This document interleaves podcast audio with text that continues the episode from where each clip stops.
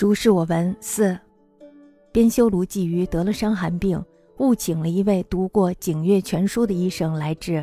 他在药里放了人参，卢骥瑜服药以后立即就死了。太夫人悔恨痛心，哭得非常的悲哀。但是呢，她每哭一声，就听见壁板咯咯作响。晚上的时候呢，听见有人绕着床呼喊着阿母。太夫人清楚地辨别出这是卢骥瑜的声音。这时，卢骥瑜不想让年迈的母亲过分哀伤悲痛，令人悲痛啊！死了还不忘老母亲。卢骥瑜边修患寒疾，误言读《景岳全书》者投入人身，力促太夫人悔焉，哭极痛。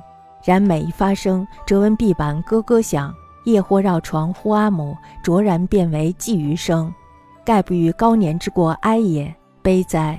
死而犹不忘亲乎？